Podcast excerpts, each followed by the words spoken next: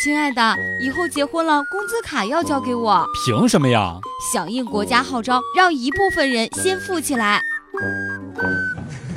笑不笑由你。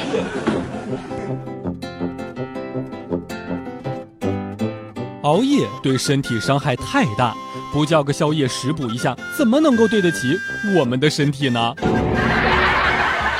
以前坐公交车，特别羡慕那些开着小车、副驾驶坐着美女的风光，于是勒紧裤腰带攒钱买了一辆。现在连看公交车上的美女的机会都没有了。笑不笑由你。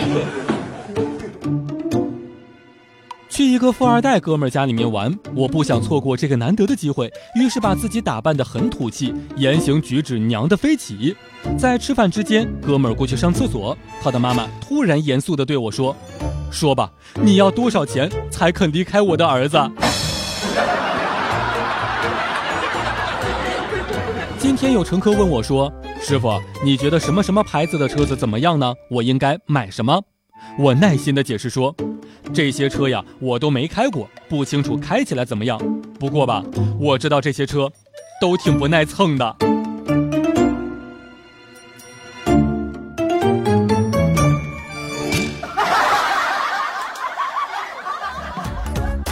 每天两分钟，笑不笑由你。